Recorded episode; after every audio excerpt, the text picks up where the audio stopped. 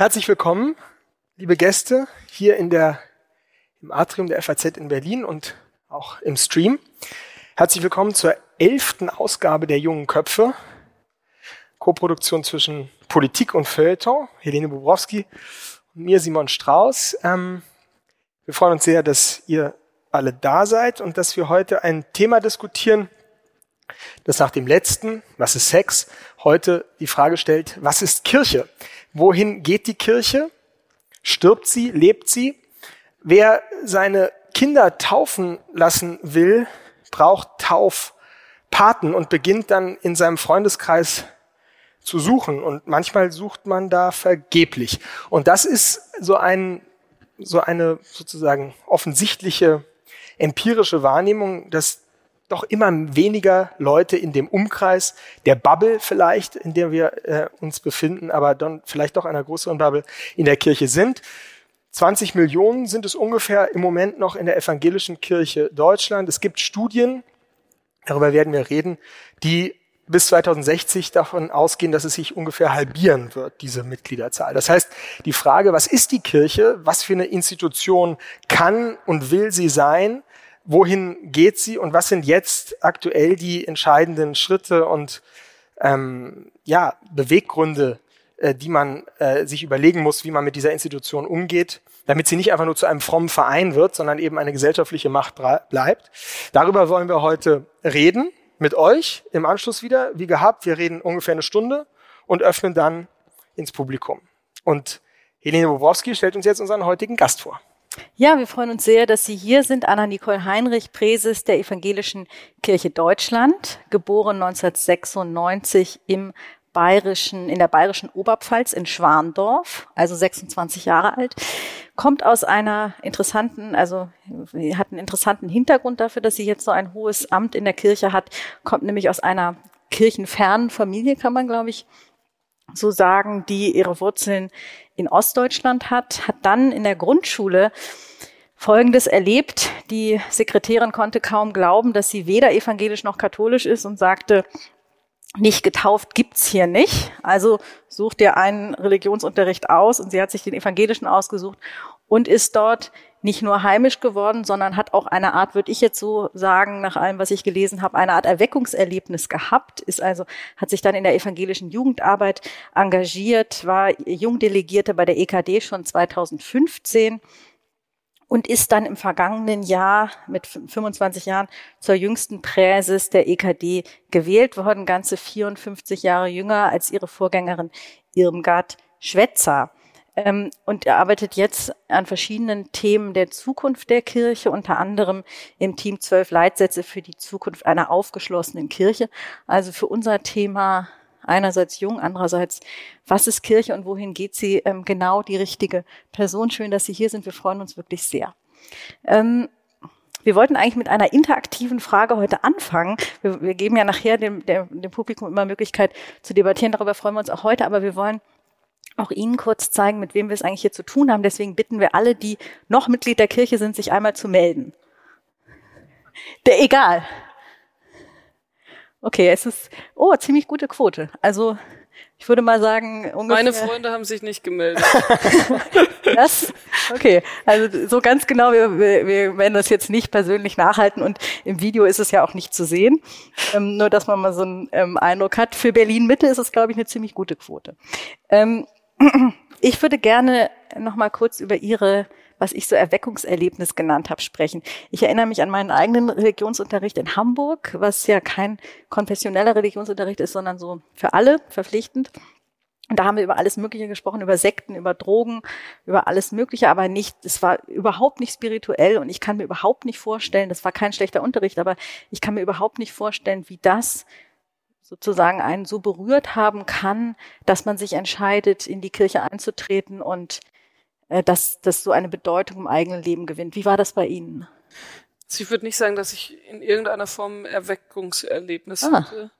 Erweckungserlebnis ist ja oft was, was Menschen irgendwie wirklich beschreiben. Ich hatte so dieses eine spirituelle Erlebnis, was mir gezeigt hat, da ist ein Gott, da ist eine Beziehung zu Jesus, die irgendwie über ganz viel hinwegträgt. Das Es hat nicht Würde irgendwann gedonnert und dann. Sagen, äh, genau, äh, also das äh, kann man, das klingt ja oft so ein bisschen lächerlich, wenn Leute einem sowas erzählen. Es gibt aber auch sehr eindrückliche Erzählungen von Erweckungserlebnissen, gerade irgendwie immer in so Grenzsituationen, wo gerade um Tod, Sterben, Trauer rundherum gibt es oft so Erlebnisse, die Leute dann als Erweckungserlebnis betiteln. Hatte ich aber tatsächlich nicht. Ich würde sagen, bei mir kam die Gemeinschaft zuerst. Also wir waren eine super kleine Gruppe im evangelischen Religionsunterricht und das ist immer eine schöne Geschichte, dass das einfach coolerer Unterricht war. Aber vor allem, weil wir zwischen 80 Prozent Katholischen da an der Schule halt irgendwie nur eine ganz kleine Gruppe von vier, fünf Prozent waren, die dann irgendwie evangelisch waren, war das einfach meine Freundesgruppe. Das war so ein bisschen meine Clique. Und dann waren wir Kinderfreizeit, Jugendfreizeit, Jugendarbeit. Dort habe ich Verantwortung übernehmen dürfen, durfte dann mit als Betreuerin auf Kinderfreizeiten fahren. Also dieser Gemeinschaftsaspekt, diese Community, in der ich in, einer, in einem Ort, wo ich ja irgendwie mit allem fremd war. Also meine Eltern kommen nicht aus Bayern, in so einem super bayerisch-oberpfälzischen Dorf. Dann bist du auch noch evangelisch und es war einfach so ein bisschen die halt, die haltgebende Gemeinschaft in ganz vielen Phasen, vom Schulwechsel bis zum Abitur hin. Und das, glaube ich, hat dahin getragen, dass ich mich irgendwie stark mit dieser Gemeinschaft, man könnte vielleicht sogar dann auch sagen, mit dieser Institution identifiziert habe und gesagt habe, hey, das ist hier richtig gute Arbeit, die die machen. Das ermöglicht richtig vielen Leuten Teilhabe, dass sie wachsen können.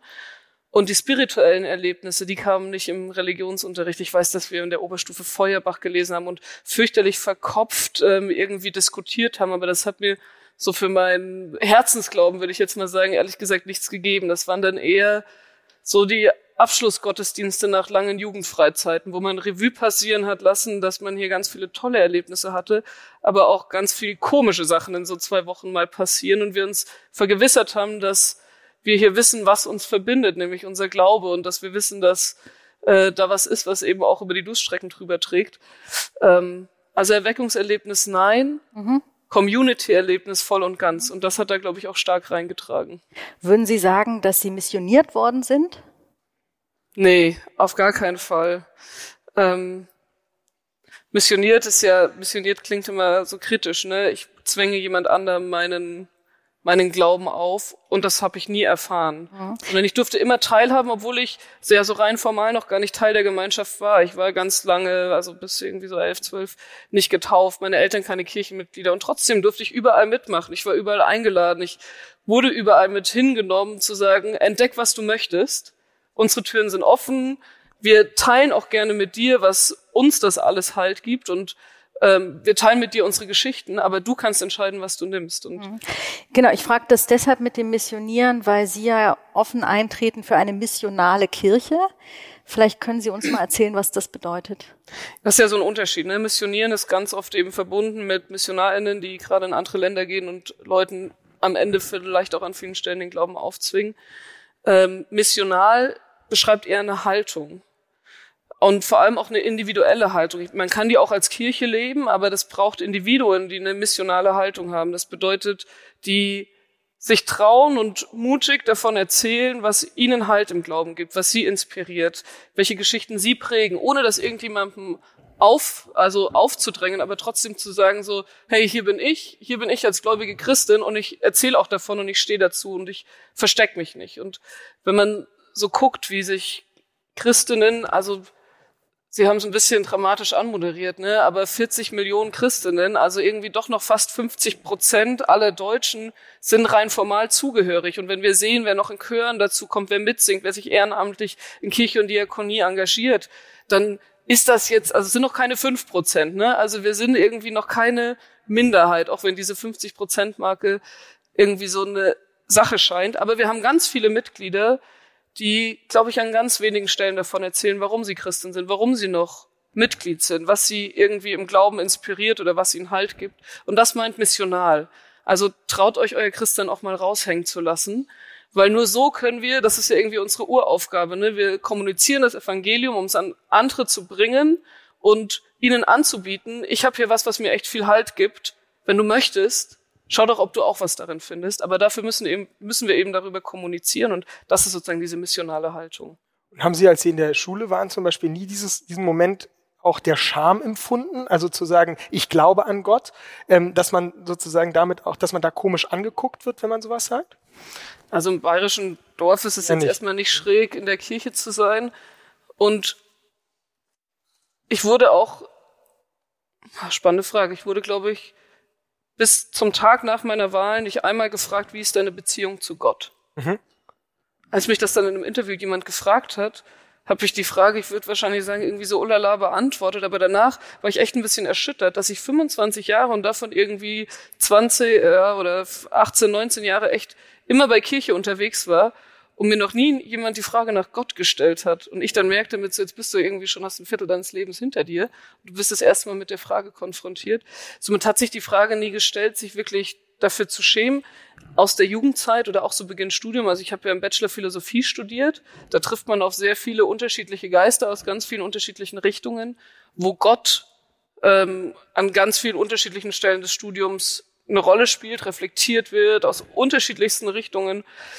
Ähm, und da hatte ich auf einmal so eine Phase zu Beginn des Studiums, wo ich abends, wenn wir beim Philo-Stammtisch waren und die fragten, was habt ihr letzte Woche gemacht, dann habe ich gesagt, ja, ich war mit Freunden auf einer Hütte und habe nicht gesagt, ich war mit der evangelischen Jugend als Betreuerin auf der Hütte. Also da gab es schon diesen Punkt, aber ich glaube, es war nicht um den Glauben zu verstecken, sondern es vielleicht auch ein bisschen. Aber ich habe ich hab diese Phase dann irgendwann gegen Ende des Bachelors, hat, weiß ich, dass wir am Philo-Stammtisch waren, war ein Freund von mir dabei, der nichts mit Kirche am Hut hat, den ich aber über Kirche kennengelernt habe, ähm, durch eine andere gemeinsame Bekannte, ähm, die ich aus Kirche kannte und er aus Nicht-Kirche. Und ähm, der hat dann am Stammtisch irgendwie so ein, ich weiß gar nicht mehr, was es war, aber er hat auf alle Fälle so ein Glaubensthema auf den Tisch geworfen und alle haben heiter angefangen zu diskutieren. Ähm, und da war das erste Mal, dass ich auch so in diese Glaubensdebatte auf einer persönlichen Ebene eingestiegen bin und gesehen habe, so eine Erfahrung gemacht habe mit, krass, das sind ja echt meine besten Freunde. Und ich habe mich die letzten dreieinhalb, vier Jahre echt irgendwie so ein bisschen geziert zu sagen, dass ich viel mit Kirche unterwegs bin und da schon auch so Glaubens, also in meinem Glaubensleben gewachsen bin. Und es war so ein angenehmes Gespräch, dass ich mittlerweile manchmal ganz bewusst noch auf den Philo-Stammtisch gehe. Hm. Ähm, Gerade wenn ich mal irgendwelche Fragen habe, wo ich mir denke, braucht es noch mal einen Resonanzraum. Aber da, darf ich mal fragen, hat das nicht auch damit zu tun, dass man über sowas wenig redet, weil es auch was möglicherweise Übergriffiges hat? Also die Frage ist, wie privat oder wie persönlich ist der Glaube eigentlich? Also ist das was, ist das nicht irgendwie auch was letztlich irgendwie Intimes? Also vielleicht nicht mehr in Ihrem Amt, das Sie jetzt haben, aber in Ihrer Zeit als Studentin, als wissenschaftliche Mitarbeiterin und so weiter? Also ich bin ja immer, ich bin immer noch an der Uni. Ähm, und ja, der, der ich merke, ja, gerade so im Arbeitskontext, also ich arbeite bei der stellvertretenden Frauenbeauftragten in der Uni Regensburg, die aber auch äh, Pastoraltheologie-Professorin ist, da in diesem, also in diesem professionellen Kontext merke ich schon, dass es irgendwie wichtig ist, das dann auch zu trennen. Ne? Also was ist mein persönlicher Glaube, was ist sozusagen auch wissenschaftliche Reflexion. Aber als Christin, sowohl in meinem Amt als auch einfach in meinem Privatleben, würde ich sagen, ja, der Glaube ist was super Persönliches. Das ist aber nichts, was ich im Privaten verstecken muss. Sondern ich kann mit meinem Persönlichen auch an die Öffentlichkeit gehen. Ich bin noch der Überzeugung, mein Glaube trägt mich zu politischem Handeln. Mein Glaube ist politisch und äh, Hannah Arendt, ne? So politisch kann man nur öffentlich sein. Politisch im Privaten sein geht eigentlich nicht. Deswegen, also ich finde, also ich würde sagen, so ein, kleiner, so ein kleines Plädoyer dafür, macht euch auch verletzlich. Ne? Also wir machen uns verletzlich, wenn wir etwas Persönliches in den öffentlichen Raum geben. Aber wie sollen andere daran teilhaben, wenn wir nicht zeigen, was es uns im Herzen bewegt? Es ist eben an ganz vielen Stellen ähm, begründen wir auch ganz viele unserer Sachen sehr rational, aber es gibt dann schon noch immer so eine vertikale Ebene, die einen eher auf einer Herzensebene berührt und die lässt sich nicht einfach nur sachlich artikulieren, sondern da muss man auch einfach ein bisschen am persönlichen teilhaben lassen. Mhm. Wie wichtig ist Ihnen zum Beispiel, oder was empfinden Sie, wenn ein Bundeskanzler, eine Bundeskanzlerin den, den Satz sagt, so wahr mir Gott helfe? Was empfinde ich da?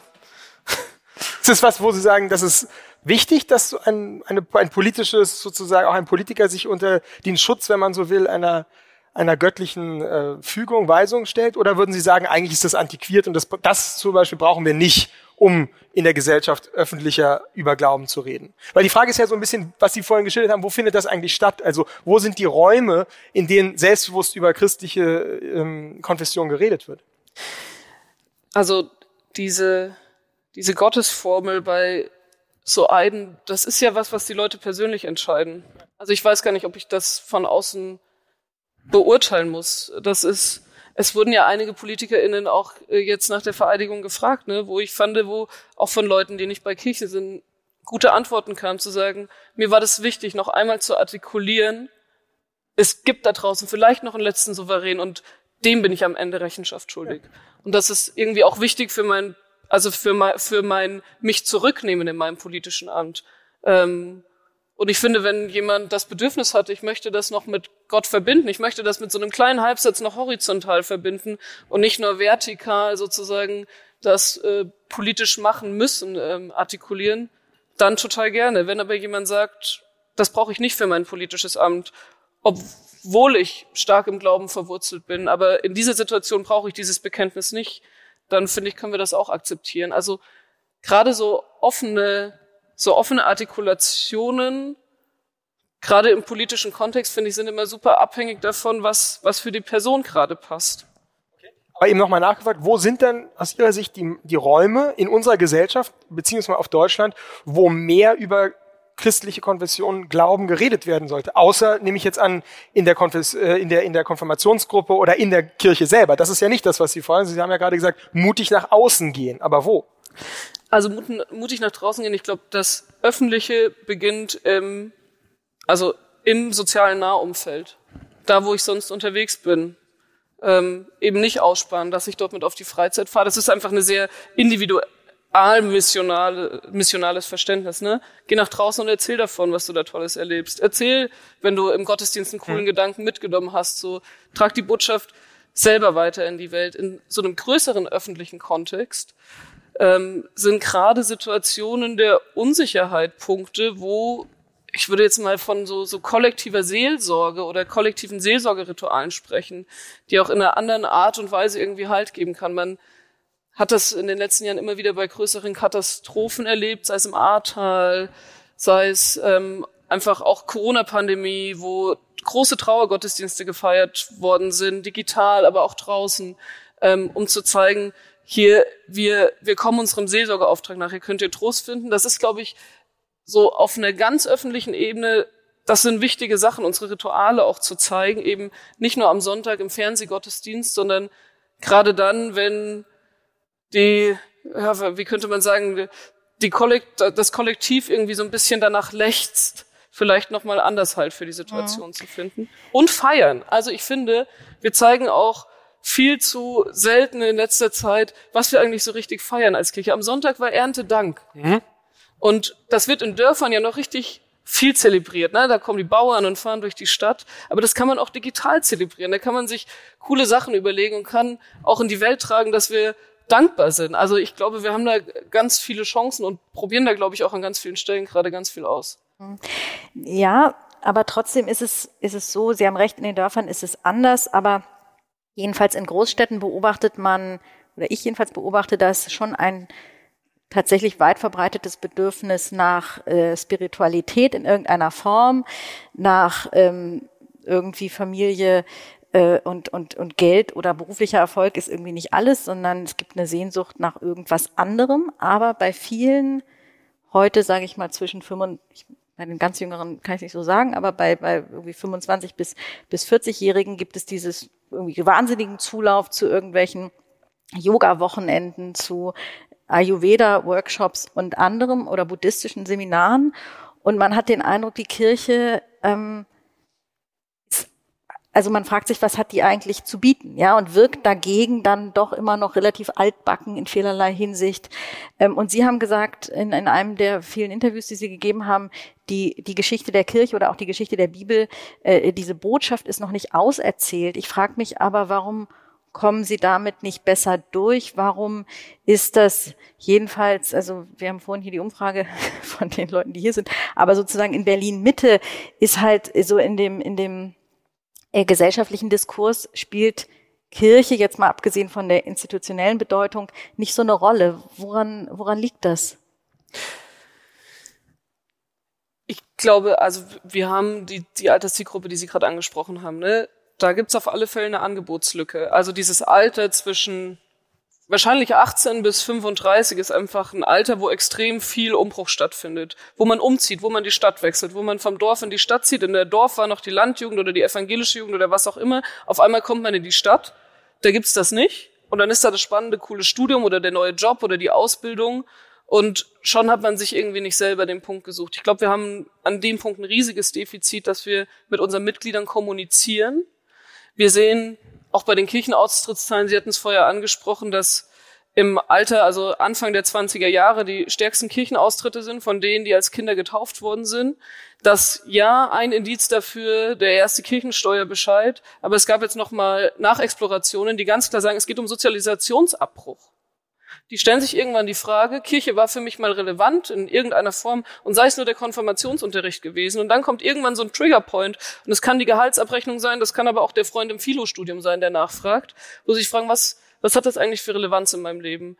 Und das schaffen wir gerade in dieser Spanne, wo Leute umziehen, eigentlich nicht an unsere Mitglieder zu bringen und auch nicht an die, die sich zugehörig fühlen wollen, weil wir da, das ist einer meiner Themen, die ich gerade viel einbringe, Mitgliederkommunikation, dass wir unsere Leute erreichen müssen, dass wir ihnen immer wieder Impulse geben müssen, die sie aufnehmen können, dass wir ihnen zeigen müssen, wir sind hier, auch wenn du uns vielleicht nicht auf den großen Plakatwänden in Berlin siehst. Aber gerade Berlin ist eigentlich ein Schlaraffenland für kirchliche Experimentierräume. Hier gibt's richtig viele coole Projekte, die gerade diesen Durst nach Spiritualität von jungen Leuten in dieser Altersgruppe aufnehmen. Die sagen, lasst es uns miteinander verbinden. Lasst uns hier aus dieser Kirche, am äh, Tempelhofer Feld gibt's eine Kirche, die haben gesagt, wir brauchen Platz. Wir brauchen einen riesigen Teppich, es ist eine runde Kirche. Wir haben alle Bänke, alles rausgemacht und da ist einfach ein riesiger Teppich. Da ist die Eltern-Kind-Gruppe drauf, da trifft sich aber auch die Yoga-Gruppe. Da findet einfach Gemeinschaft statt und eben auch Gottesdienst in unterschiedlichsten Formen, experimentell und immer mit dem Angebot, hier ist ein Raum, hier sind wir, wir unterstützen euch, sagt, was ihr braucht und wir gestalten's. Da bewegt sich viel und ich glaube aber trotzdem ein großer Defizit, wir bringen es nicht auf die Straße. Man muss irgendwie an ganz vielen Stellen noch mit reingenommen werden ähm, wenn man nicht, nicht mit irgendjemandem durch die Tür läuft, dann läuft man wahrscheinlich am Tempelhofer Feld nicht einfach in die Kirche rein. Mhm. Dabei haben Sie ja, wenn man das jetzt mal vergleicht mit anderen Angeboten, einen wahnsinnigen Wettbewerbsvorteil. Ja, also Sie haben jetzt mal ein Reservoir von die evangelische Kirche ungefähr 20 Millionen Mitglieder, die jetzt mal in irgendeiner Weise schon mit Ihnen in Kontakt waren und trotzdem ich habe mal persönlich irgendwie bei so einem über eine Freundin so einem ähm, buddhistischen in so einer Gruppe reingehört, ja, und habe, ich will das überhaupt nicht lächerlich machen, ich fand das interessant, aber ich habe irgendwie, die waren alle total beseelt davon und haben irgendwie den Kamata angebetet und irgendwie seine, wenn ich mich richtig erinnere, blaue Zunge. Und ich habe irgendwie so, also ich habe mich hat das irgendwie interessiert, aber gleichzeitig auch befremdet, weil ich dachte, das ist irgendwie so, das ist so fremd, ja. Ich kann damit eigentlich gar nichts irgendwie verbinden und und äh, habe dann die banale Frage gestellt, sozusagen, warum geht ihr denn nicht in die Kirche, um diesen Sehnsucht nach Halt, nach Spiritualität, was auch immer, irgendwie auszuleben. Und das war dann irgendwie also überhaupt nicht zusammenzubringen, ist jetzt auch lange her, muss ich jetzt nicht weiter ausführen, aber, aber seitdem beschäftigt mich dieser Gedanke, warum einerseits so fernöstliche Angebote oder auch anderes so viel attraktiver scheint. Was teilweise viel mehr Geld kostet, also jedenfalls. Das wäre schon, das wäre schon eine spannende These, ne? Allein weil es Geld kostet, ja, ist in sein. unserer dann doch irgendwie wertvoller. kapitalistischen geprägten Gesellschaft, da muss das wertvoller sein, dann kriege ich da mehr. Also Eintritt nehmen. Naja, ja, also wir haben eine harte Tür, ja. eine harte Tür, die Sache exklusiv machen. Ja, diese diese Wie Diskussion gab's gab's auch schon in der evangelischen Kirche, ne? So müssen müssen wir uns eigentlich exklusiver gestalten, damit wir spannende sind und so. Nein, müssen wir nicht, weil das widerstrebt unserer Kernaussage, dass bei uns jedem willko jeder willkommen ist. Aber also ich glaube, dieser monetäre Ding und also es ist auch kein Geheimnis, dass an manchen Stellen von Kirche immer wieder darüber nachgedacht wird. Ne? Wo schaffen wir auch Angebot, was wir mit mit einem gewissen symbolischen Eintrittswert in irgendeiner Weise verbinden, einfach weil unsere, unsere Mitglieder oder die Leute, die bei uns teilhaben wollen, oft, oft so ticken. Es gibt Menschen, wenn die, es gibt Chöre, die meisten Chöre in den, in den evangelischen Kirchen verlangen keinen Mitgliedsbeitrag.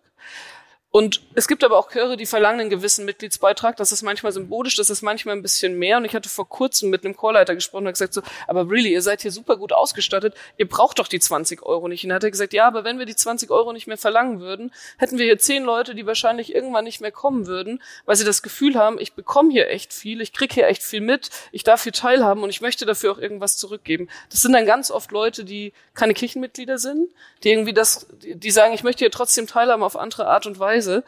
Ähm, also ist ein Ding, aber ich glaube vor allem, dass, dass dieser Abbruch der Sozialisation, den wir irgendwie in den letzten Jahrzehnten gesehen haben, dieses, also Menschen wahrscheinlich ihrer Generation sind noch durch die Familie mit reingenommen worden, vielleicht.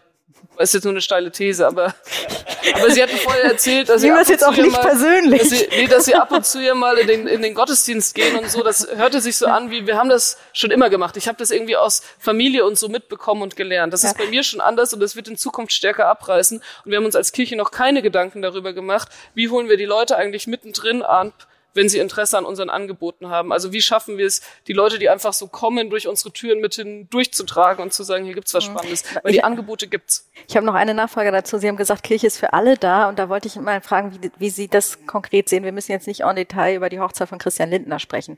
Aber trotzdem stellen sich da ja Grundfragen. Ähm, Simon hat es erwähnt mit den Taufpaten zum Beispiel, also die sogenannten Taufzeugen, sprich äh, Paten, die nicht getauft sind. Ähm, oder Paare, die ähm, gerne heiraten wollen. Und dann fragt man sich, machen die das, weil sie die Kirche einfach nur als Kulisse benutzen oder haben sie irgendwo tief in sich doch noch eine Art von, von Rest, ähm, ich will nicht sagen Sympathie, sondern irgendwie Beziehung übrig.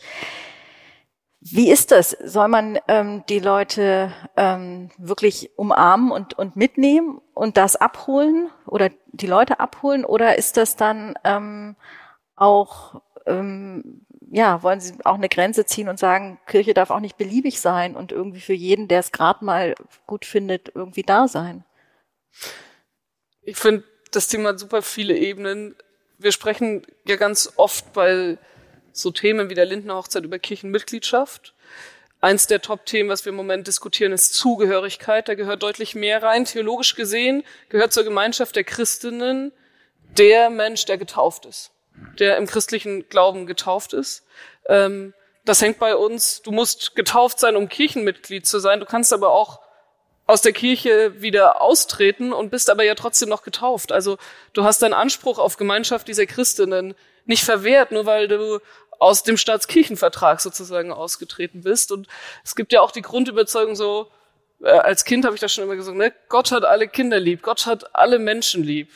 Und wenn jemand ein Bedürfnis danach hat, in welcher Situation auch immer, das vor Gott zu bekennen, dass es noch einen anderen Souverän in dieser Welt gibt, einen Segen für eine Beziehung haben zu wollen. Wenn ihm das wichtig ist, das nochmal auf dieser Vertikalen miteinander zu verbinden, dann würde ich sagen, also wer sind wir dann darüber zu urteilen? So, das liegt doch eigentlich nicht in unserer Aufgabe, sondern genau dafür haben wir diese Mensch-Gott-Beziehung, wo wir in unserer Kirche nicht noch irgendwelche Repräsentantinnen Gottes dazwischen schalten, sondern sagen, das kannst du direkt mit ihm ausmachen und wir helfen, also wir unterstützen dich und helfen dir dabei und was daran anschließt, ist ja eher die Frage, wie können wir das sozusagen auch transparent und gerecht gestalten? Also das Thema der Zugehörigkeit ist eins, was wir gerade relativ offen auch, Sie hatten es vorher erwähnt, über die zwölf Leitsätze anfangen zu diskutieren und sagen, wie ist es denn eigentlich? Wie gehen, also nicht es im Detail zu regeln, aber wie greifen wir diesen Punkt? Wie gehen wir mit Sympathisierenden um? Wir diskutieren relativ offen im Moment in unseren Kreisen immer wieder darüber, ähm, können wir denn irgendwie eine Möglichkeit schaffen, dass man sich auch strukturell zugehörig fühlt, wo ja nicht nur ein Zugehörigkeitsgefühl dranhängt, sondern auch eine Partizipation an unseren Entscheidungen. Wir sind, man könnte kurz gesagt sagen, eine parlamentarische Kirche. Wir haben super viele ehrenamtliche Engagierte, gerade in den Kirchengemeinden, die aber aus unterschiedlichsten Gründen keine Kirchenmitglieder sind oder nicht mehr sind. Da hängen ja auch oft dramatische Geschichten äh, dran, ähm, dass es einfach Verletzungen gab, weshalb man ausgetreten ist. Danach aber in einer anderen christlichen Gruppe wieder Heimat findet und sagt, ich möchte teilhaben, aber ich kann mich nicht über, also ich kann mich nicht überwinden, wieder in diese Institution einzutreten, weil es da vielleicht irgendwie Verletzungen gab. Wie können wir denen trotzdem Teilhabe ermöglichen? Also Und das sind dann so ganz banale Sachen, die total unsexy klingen, ne? Aber können wir eigentlich mal bei allen, die sich zugehörig fühlen und irgendwo bei uns rumtanzen, mal abfragen, für was wollt ihr eigentlich das Geld eingesetzt haben? Und da, also es geht ja noch nicht mal an so formale Sachen wie Kirchenvorstandswahlen oder dass sie sich in irgendwelche Posten wählen können, sondern wie können wir auch die hören und denen Raum geben zu artikulieren, was sie von Kirche wollen, die nicht rein formal dazugehören. Das ist gerade ein riesiges Thema bei uns, wo wir ehrlich gesagt so ein bisschen vor halt so einem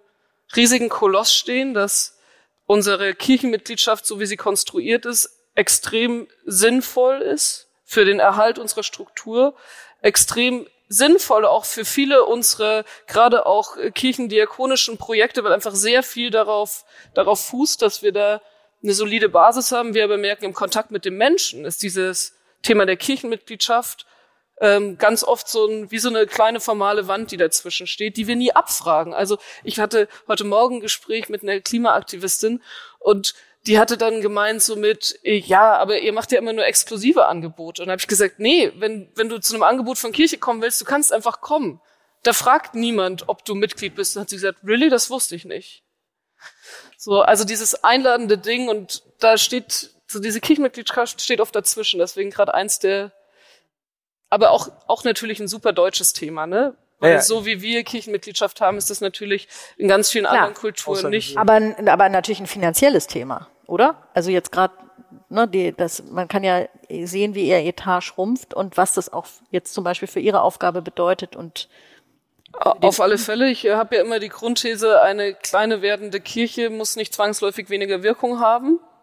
Wenn man bei manchen Themen guckt, dann haben kleinere Organisationen mit deutlich weniger Etat und struktureller Power genauso viel Wirkkraft in die Gesellschaft hinein und zu den Menschen hin. Also Mut sich, auch, das klingt sich auch umzustrukturieren, aber es ist natürlich einfach, es ist nichts, was wir, also es ist, also ich würde auch sagen, wenn man so eine Sicherheit hat, ist es auch nichts, was man freiwillig anfasst. Aber schmerzt es Sie nicht dann zu sehen, wenn Kirchen entweiht werden, wenn sie gegen ihre gegen ihren ursprünglichen Zweck zu Techno-Partys oder Flohmärkten oder Edelrestaurants umgewandelt werden? Ah, was ist der Zweck einer Kirche? Ich hatte vor kurzem hatte ich einen Impuls oder die Theologen, von denen ich den Impuls kannte, fanden das gar nicht gut, aber ich finde es immer noch gut. Ein Haus mit Turm und Kreuz obendrauf. Okay. Also wir haben diese Häuser gebaut. Brauchen wir nicht eigentlich. Also wir haben diese Häuser gebaut, damit Menschen einen sicheren Ort haben, wo sie zusammen ihren Glauben feiern können. Finde ich erstens cool, wenn dann Kirchen zu Partyräumen werden, weil dann wird da drin wenigstens noch gefeiert. Ähm, aber wir brauchen diese Räume an vielen Orten einfach nicht mehr, weil wir können unseren Glauben und unsere Gemeinschaft auch an anderen Orten finden, äh, feiern. Wir können das an öffentlichen Orten tun, wir können das draußen tun. Dafür brauchen wir nicht immer unsere eigenen Gebäude. Und da meinen Sie nicht, dass es gerade für Menschen, die mit sozusagen der identitären Bezugnahme, zum Beispiel die Kirche als Zentrum einer Ortschaft, als äh, sozusagen immer wieder Bezugspunkt über Familiengeschichten hinweg, dass das für sie eben gerade auch eine ganz besonders schmerzliche ähm, Geschichte ist, über die sie jetzt so freundlich natürlich äh, hinweggehen. Aber ich denke manchmal eben schon, oder wollte Sie fragen, Inwieweit ist das, was, was Sie da schildern, ähm, wie, wie weit läuft man Gefahr, eigentlich verwechselbar zu werden? Und im Zweifelsfalle kann man, also nehmen Sie es jetzt nicht übel, aber auch im Freundeskreis eines Theaters oder ein Klimaschutzverein hat ja ähnliche Probleme könnte man sagen, wie jetzt ihre, so wie Sie es geschildert haben. Also wie kriegen wir Mitglieder? Äh, wir müssen offene Tag der offenen Tür machen. Die Leute müssen zu uns herankommen. Ähm, wir müssen irgendwie erfahrbar, anfassbar werden. Also ich meine, das sind ja alles Begrifflichkeiten, die man jetzt auch sonst. Was Sie vorhin gesagt haben, das würde niemand so schnell sagen, einen letzten Souverän, hierarchisch. Das ist, naja, ich meine, das ist ja in einer Zeit, wo alles auf Enthierarchisierung, auf Augenhöhe, äh, nicht autoritäre Strukturen akzeptieren, erstmal sofort abstoßend klingen muss, ja, in, in Ohren des Hierarchisch habe ich, glaube ich, auch nie gesagt. Sie haben gesagt, nicht vertikal sozusagen. Das, da ist ein letzter, vor dem genau. ich mir im letzten Aber es hat ja was mit Autorität zu tun, oder? Dass man sagt, es gibt etwas Letztes, vor dem man sich verantworten muss? Ah, spannend. Nee, ich würde nicht sagen, dass es was mit Autorität zu tun hat. Ich würde eher sagen, es hat was mit, mit Geborgensein zu tun. Da ist ein Letzter, der ist da. Also ich, äh, das, das Thema Einsamkeit ist eins, ähm, was mich gerade sehr beschäftigt, weil es gerade auch junge Leute nach der Corona-Pandemie jetzt auch immer noch sehr stark betrifft. Und da hatte ich vor kurzem überlegt, ist es vielleicht, also fühlen wir uns an manchen Stellen einsamer, wenn wir keine wirkliche Gottesbeziehung haben, weil ich kann mich an Situationen in meinem Leben erinnern, wo ich sagen würde, da habe ich mich ein, also nicht alleine, sondern einsam gefühlt und habe aber sehr viel Kraft daraus geschöpft, dass ich wusste, selbst wenn ich jetzt ganz einsam bin, da ist noch einer an meiner Seite und das muss man sich dann vielleicht auch manchmal mantramäßig irgendwie nochmal sagen, aber das hat mir in der Situation sehr viel Halt gegeben. Also es ist, glaube ich, eher so ein Dabeisein, aber natürlich auch reflexives Gegenüber. Also es hat, es hat schon auch was, ähm, ich würde aber eher das Wort Rechenschaft äh, ja, ja. benutzen als das Wort Hierarchie. Ich verstehe nur einmal noch vielleicht zu antworten auf die Frage, wie viel äh, im Katholischen heißt ja, glaube ich, Aggiornamento, also und wie, wie weit kann eine Kirche sich an den Tag anpassen, ohne dann vollständig auswechselbar zu werden? Diese Frage. Sie hatten ja angesetzt mit dem Identitätsverlust, genau. wenn so Kirchentürme und so sind, genau. Ich glaube, in so einem Dorfkontext, wenn dieses Kirchengebäude auch noch eine andere Funktion in der Gemeinde übernimmt, dann ist es ähm, aus unterschiedlichen Gründen, glaube ich, wichtig, diese Orte zu erhalten. Überall, wo das äh, funktioniert, gut und schön. Und da, wo wir uns von Gebäuden verabschieden müssen, ich finde, es ist einfach auch wichtig zu sagen, ja, wir treffen diese Entscheidung. Wir können nicht immer nur sagen, was wir alles toller und neuer und anders in Kirche machen wollen, ohne zu sagen, was wir auch nicht mehr machen oder was wir nicht mehr finanzieren oder was wir nicht mehr behalten. So funktioniert's halt nicht. Ne? Wir haben nur ein begrenztes Budget an Menschen, die sich engagieren, an Menschen, die bei uns hauptamtlich arbeiten, an Finanzen. Deswegen müssen wir auch ganz klar sagen, was wir nicht mehr machen. Und dafür haben wir doch aber eigentlich alle Kompetenz, diese Prozesse auch gut zu begleiten. Ich weiß, dass der bayerische Landesbischof hat vor kurzem das Gemeindehaus in Coburg entwidmet. Das ist das Gemeindehaus, wo er aufgewachsen ist. Da war sein Vater Pfarrer. Und die haben einfach ein richtig schönes Ritual dazu gemacht, das zu entwidmen. Und ja, das war für viele super schmerzlich. Und da gab es richtig viele Leute, die das richtig scheiße fanden. Aber dieses Ritual hat irgendwie die, man könnte so ein bisschen sagen, die Herzen geheilt und die Gemeinschaft zusammengeschweißt, zu sagen, ja, wir sind hier trotzdem noch, auch wenn wir dieses Gebäude nicht mehr nutzen. Ich glaube, da haben wir eigentlich eine Kompetenz und die können wir gerade jetzt auch in diesen Zeiten gut gebrauchen. Aber in der Frage steckt ja noch was anderes drin, nämlich was unterscheidet Kirche von den sonstigen Angeboten, die es gibt? Was ist auch mit so einer ähm, Art von, wie soll man sagen, ja, Spiritualität oder auch Heiligkeit, etwas Unerklärbares, etwas sozusagen äh, vielleicht auch Geheimnisvolles, das äh, in Kirche ist, wo ich manchmal, äh, obwohl ich ja selbst evangelisch bin, das Gefühl habe, dass die katholische Kirche, ist jetzt einfach meine These, in gewisser Weise näher am Menschen ist, weil sie mit Geruch, mit Gesang, mit, mit immer dem gleichförmigen Ablauf, mit Hinknien und Aufstehen und so weiter irgendwie auch an an eine Ebene jenseits des Rationalen appelliert, während ja bei der evangelischen Kirche dann sozusagen, jetzt üben wir mal Gemeindelied 300 nochmal vorab, bevor wir es dann im Gottesdienst singen, ja. Also, wo man immer diese, diese Brüche, diese V-Effekte fast schon hat, bloß nicht sich zu sehr reinzugeben, ja, so, sondern immer wieder rausgeholt wird. Ähm, und da frage ich mich jetzt mal, um es konkret zu machen, digitales Abendmahl. Ja, Sie haben mal gesagt, Sie finden das eigentlich ähm, keine schlechte Idee wie soll sowas gehen und wie soll so eine Art von Berührtsein stattfinden, wenn ich auf den Bildschirm gucke? Also erstmal die These, dass die Katholikinnen da Rituale haben, die anders berühren. Ich saß vor kurzem, ich arbeite in einem katholischen, an der katholischen Fakultät, saß ich mit Kolleginnen zusammen, die hatten mich gefragt, auf was bist du neidisch in der katholischen Kirche? Weil die ganz viel gerade auch in den Prozessen gesagt haben, oh, wir sind so neidisch auf dich, das oder so.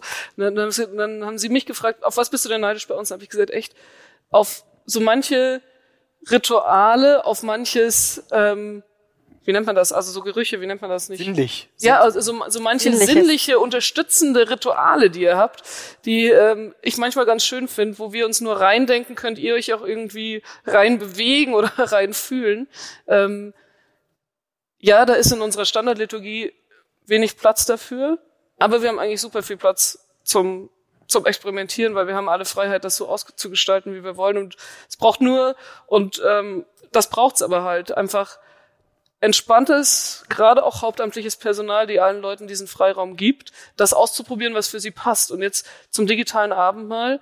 Ähm, das klang jetzt gerade so ein bisschen an, wie über, über so einen digitalen Kanal kann keine Gemeinschaft entstehen. Also Abendmahl hat für mich persönlich was super Gemeinschaftliches. Ich habe mein, meine eindrücklichste Abendsmahlfeier war auf der, auf einer, auf einer Synode, also auf einer Parlamentssitzung, wo ich noch Jugenddelegierte war, wo wir uns kurz vor Ende des Plenums wegen dem Thema nochmal richtig in die Haare bekommen haben. Und dann, drei Stunden später, ist man in der Augustinerkirche, in einem Kloster, stehen alle im Kreis und man feiert zusammen Abendmahl und gedenkt dem, der uns sozusagen hier auch zusammengebracht hat und merkt, das ist ja dann, dann bewegt man sich, dann teilt man, dann wird das Brot ausgeteilt, man steht auf, man singt zusammen und merkt, hier ist was, was uns miteinander verbindet und das feiern wir auch gerade gemeinsam. Und das kann auch digital entstehen. Und dafür ist es auch egal, ob wir da Brot und Wein oder ich war letzt, äh, während Corona war ich auch mal bei einem Gin Tonic Abendmahl, weil da einfach Leute zusammengekommen sind, die gerne, also einem digitalen Gin Tonic Abendmahl, wahrscheinlich alles, was, äh, was manche Theologen sagen würden, Holter, die Polter, wir müssen Wein nehmen und so, wo ich mir denke, so, nee, mir geht's darum, mit anderen Menschen zusammen dem zu gedenken, der uns zusammenbringt. Und das kann ich auch mit Gin Tonic und digital und kann da auch richtig viel Spaß haben zusammen. Was sagen denn Ihre Kolleginnen und Kollegen von der lebendigen Gemeinde, einem konservativen Gesprächspreis zur Synode, so wird es beschrieben, zu Gin Tonic Abendmahl? Oh, erzählen, erzählen Sie uns mal ein bisschen, was diese lebendige Gemeinde ist, weil es wird immer in Berichten ähm, ja, das ist als konservativ gelabelt. Was bedeutet das in dem Zusammenhang? Also es gibt in der Synode drei Arbeitskreise. Man könnte die auch salopp als Fraktionen bezeichnen. Ähm, die dienen vor allem der, der Meinungsbildung und Vorberatung. Das ist ein Konstrukt, was schon seit vielen Legislaturen gibt, was im Moment und gerade aber in dieser Legislatur sich aufweicht. Gerade so zum Start, man weiß noch gar nicht, gehe ich in die offene Kirche, gehe ich in den dritten Arbeitskreis, gehe ich zur lebendigen Gemeinde, wer ist da eigentlich sonst noch so? Also es ist so alles Empfinden. Die ähm, lebendige Kirche hat so ein bisschen den Ruf, ähm, pietistisch geprägt zu sein. Da kommen eher die Frommeren zusammen. Daher ganz oft öffentlich dann, das sind auch die Konservativen. Ich würde aber eigentlich eher sagen, dass dort auch die Strukturprogressiven zusammenkommen. Mhm. Also ich nehme in letzter Zeit wahr, dass sich Strukturprogressiv und irgendwie eine missionale Haltung ganz stark miteinander verbinden fromm, also ich würde, fromm ist kein schlimmes Wort, aber ich würde sagen, wer fromm ist, hat auch eher eine missionale Haltung, also spricht viel über seinen Glauben, trägt das auch gerne nach außen, lässt den Christian raushängen. Und das würde ich äh, der lebendigen Kirche zuschreiben. Weil das ist so ein bisschen wie Seeheimer Kreis in der SPD oder so? nee, nee, gar nicht, weil ich, ich kann das nicht sagen, ob das politisch konservativ mhm. ist. Das ist auch an, das ist an vielen Stellen, gerade zum Beispiel so Abendsmahlsdiskussionen, geht es ja auch nicht drum, bin ich politisch konservativ oder liberal, sondern es geht, es geht eher drum, wie viel, wie viel Freiraum gebe ich uns in unserer Ausübung unseres Glaubens. Und da sind gerade die missional geprägteren deutlich experimentierfreudiger. Und geht's nicht ich könnte auch? mir vorstellen, dass sorry, ich könnte mir vorstellen, dass in der in der liberalen Gruppe ähm, oder gerade auch in so wissenschaftlichen Theolog in den Kreisen solche Sachen viel kritischer diskutiert werden, weil weil es sozusagen auf einer theologischen Ebene diskutiert wird, wo ich oft gar nicht dran teilhaben kann, weil ich selbst keine Theologin bin und gerade in den synodalen Arbeitsgruppen, die Synode setzt sich ja zusammen aus halb ähm, Theologen, halb Nicht-TheologInnen, die ja zu einem Großteil auch einfach aus der Gemeindearbeit kommen, wo dieses, was was, also was bringt uns dieses Ritual eigentlich viel mehr im Mittelpunkt steht und deshalb Experimentierfreude echt eigentlich mhm. relativ groß. Also ich verstehe Sie richtig, dass Sie von dem Begriff Form wenig halten. Also das, das Gin Tonic Abendmahl ist ja jetzt sozusagen die Formlosigkeit, wenn man so will, äh, dass Sie sozusagen den stabilisierenden und integrierenden Charakter von Formen, die lange da waren und wo man sich dran festhalten kann, eben wie auch die Kirche, wo man einfach schon alleine aus Traditionsbewusstsein irgendwie ein, etwas was Positives mit verbindet. Ja, das, das denke ich ja manchmal. Wir denken immer, das ist veraltet und abzuschaffen und so. Man hat was Negatives damit, aber für viele Menschen, vielleicht in unterschiedlichen, auch anderen Lebenslagen, hat es auch was sehr Positives, überlieferte Formen, oder? Also, Lass, also ich würde sagen, lasst uns unsere Form nicht verlieren, aber lasst uns nicht an, lasst uns nicht an der materiellen Form festhalten. Ne? Also ob ich das mit Gin oder mit Wein feiere, ist mir relativ egal. Okay. Aber es gibt so Formeln in der Liturgie, wie das Geheimnis des Glaubens. Mhm oder auch die Einsetzungsworte, die für mich dazugehören. Und ohne die funktioniert auch kein Abendmahl, okay. weil, weil ich muss die Geschichte hören. Sonst bekomme ich ja gar nicht den Bezug dazu. Aber mit was ich dem dann gedenke, ist mir an dem Punkt wurscht beim Thema Gottesdienst oder Gottesdienstgebäude. Wir brauchen Orte, wo wir zusammenkommen, wo wir unseren Glauben gemeinsam feiern, wo wir zusammen singen, zusammen beten, wo wir uns gegenseitig Impulse geben. Das können Predigten sein, das können andere Impulse, aber diese Form brauchen wir. Wir brauchen dafür aber nicht das physische Gebäude außenrum. Aber darf ich nochmal kurz fragen zu den, zu den Grenzen der digitalen Angebote? Ich habe schon den Eindruck gehabt, dass in der Pandemie zwar natürlich diese digitalen Gottesdienste dann schon angeschaut wurden, so, das ist, war ja, die Zahlen waren ja ganz beeindruckend und trotzdem fand ich zum Beispiel, dass beim Abendmahl, das unter Corona-Bedingungen äh, gefeiert wurde, wahnsinnig viel gefehlt hat. Also wer das so in dieser üblichen Form kennt, mit irgendwie man fasst sich an den Händen und so weiter, das ist ja so ein echtes Gemeinschaftserlebnis, das eben in, in, in gewisser Weise auch sinnlich ist, ja, das dann ersetzt wurde durch äh, irgendwie in, in, in Reihen mit anderthalb Meter Abstand, mit einer Zange sozusagen auf maximale Distanz die Oblate über den Altar reichen und so, hat ja auch viele ähm, befremdet. Ähm, wo man jetzt auch nicht sagen kann, äh, dass, dass die Form völlig irrelevant ist, sondern das ist ja schon nicht nur das, was man kennt und woran man sich gewöhnt hat, sondern auch was, ähm, was verbindet, oder? das, was Sie gerade beschrieben haben, ist Vielleicht ja, bin ich auch einfach sehr nee, dann, das, konservativ, ja, ich weiß, weiß ich nicht. Aber, aber, das, was Sie gerade beschrieben haben, das Abendmahl mit der Zange, also normal wird es ja immer so in die Hand ausgeteilt, dann hat man das mit so einer Zange gemacht. Das ist doch eigentlich ein Symptom, weil man eben an dieser Form festgehalten hat. Mhm. Und nicht gesagt hat, lass es uns anders ausprobieren. Was ist eigentlich, wenn wir kleine, also wenn, wenn es eine Station gibt, wo ihr euch was abholen könnt mhm. und danach stellen wir uns zusammen und jeder ist das für sich. Nee, wir wollten an dieser Form, mhm. oder es gab Gemeinden, die wollten an dieser Form festhalten. Der Pfarrer oder die Pfarrerin muss äh, Gottes Leib für dich gegeben sagen und dir die Oblate in die Hand legen. Hätte man diese Form aus, ab, also vielleicht ein bisschen freier gestaltet, wäre das Gemeinschaftsgefühl, was man sonst hat, indem man sich an den Händen hält, durch durch andere Sachen ersetzt worden. Also manchmal habe ich das Gefühl, wir halten an vielen Stellen an der Form fest und machen es dadurch aber halt nicht besser. Mhm. Ja sondern machen es eigentlich eher, nehmen den Zauber weg, den es äh, vorher irgendwie hatte. Hier, Lukas Bartroch schüttelt den Kopf. Äh, wir können jetzt auch schon mal jedenfalls vorsichtig öffnen. Äh, man kann eine Berührung nicht durch irgendwas anderes ersetzen. Das ist einfach physisch so. Ja, ich kann das nicht irgendwie virtuell machen und wie auch immer und das ist, das funktioniert nicht. Es gibt manchmal einfach schlichtweg keine andere Form dafür und deswegen wird das auch, glaube ich, meiner Meinung nach auch nicht funktionieren durch irgendwelche digitalen Formen oder sonst was zu ersetzen. Und natürlich spielt das eine große Rolle, ob ich das kann als Kirche oder nicht. Wenn ich das alles so eine zum Gin Tonic verkommen lasse letztendlich, ja, tut mir leid leid, ich gehe lieber mit meinen Freunden Gin Tonic als irgendwie in die evangelische Kirche mit irgendjemandem Gin Tonic trinken. Warum sollte ich das tun?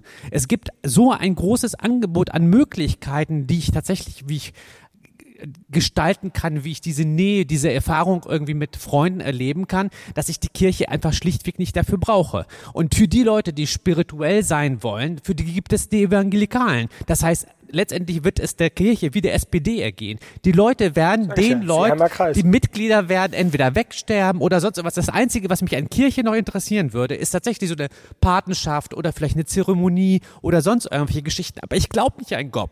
Ja, ich brauche diesen Hokuspokus nicht daneben, aber diese Tradition, dieses dieses, dieses Erleben, dieses Ritual ist mir richtig. Aber dann frage ich mich, okay, dafür die Kirche zu erhalten. Und dann frage ich mich, wäre es denn tatsächlich so schlimm, wenn am Ende nur zehn Prozent in der evangelischen Kirche wären? Ich glaube nicht. Muss man denn um jeden mit unbedingt irgendwie um diese Mitglieder welben mit allen möglichen Sachen wie alle anderen auch? Also dann wird es tatsächlich beliebig.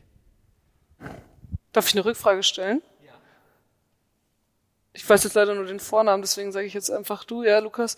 Ähm, du hast gerade gesagt, ich brauche diesen Gott nicht, aber ich brauche dieses Ritual. Also ich bin gern bei diesen Ritualen dabei. Das würde mich tatsächlich interessieren. Also Taufe, Segnungen von Partnerschaften und so, das, das sind ja Rituale, die sich, die dieses Geschehen immer mit Gott verbinden. Also wie kann man zwei so Sätze direkt also ich glaube nicht an Med ich, Meditation ich ist das. Ich meine, wenn ich bei Karate anfange, man reinkommt in, irgendwie ins Dojo, ja, dann braucht man diesen Moment der Ruhe, wo man einfach nicht irgendwie sofort Hallo sowieso, sondern einmal ruhigen, weil das natürlich einen beruhigt, um sich besser konzentrieren zu können. Das ist ein, ein Trick, eine Meditation, sonst irgendwas. Und das ist in der Kirche letztendlich nichts anderes.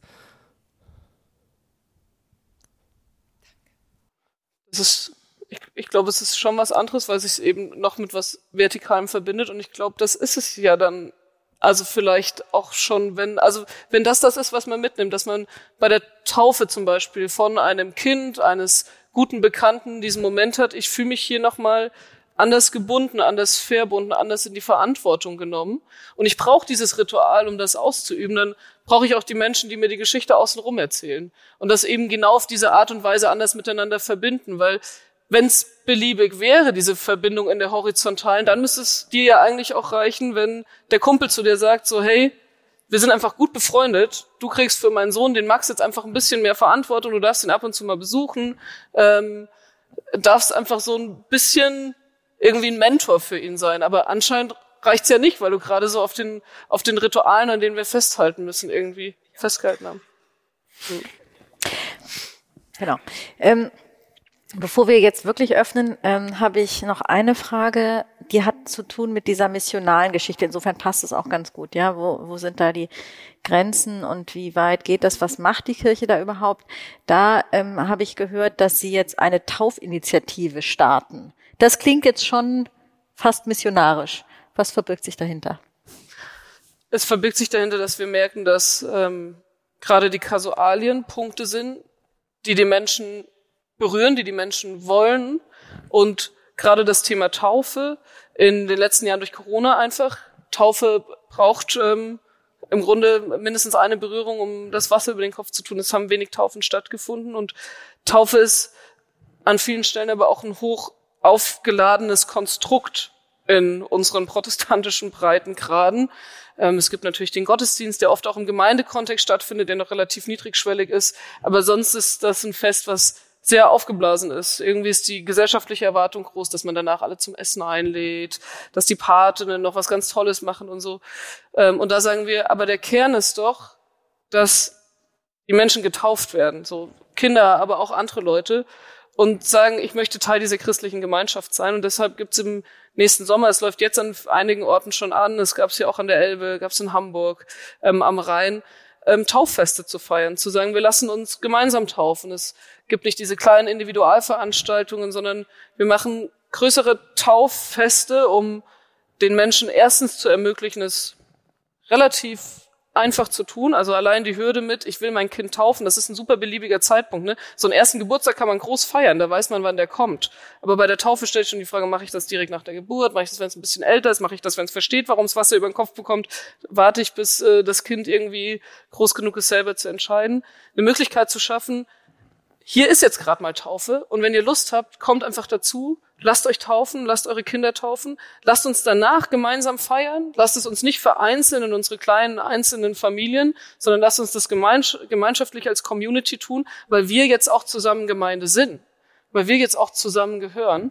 Und ähm, dazu haben wir als EKD, ähm, als Dach der Landeskirchen jetzt einfach so ein bisschen Rahmen gesetzt, ne? haben einfach ein bisschen Konzepte geschrieben, geben die an die Gemeinden, gucken, dass das irgendwie auch einheitlich kommuniziert wird, dass wir erkennbar sind, dass nicht das Taufplakat in Gemeinde A anders ausschaut als in Tauf äh, in Gemeinde B, sondern dass Leute, wenn sie kommen, auch einfach was zum Thema Taufe mitbekommen. Was steht denn da drauf auf den Plakaten? Impfen, äh, nee, Entschuldigung, Taufen hilft. Ich weiß es, das weiß ich tatsächlich gar nicht. Ich habe noch keine Taufinitiativplakate gesehen.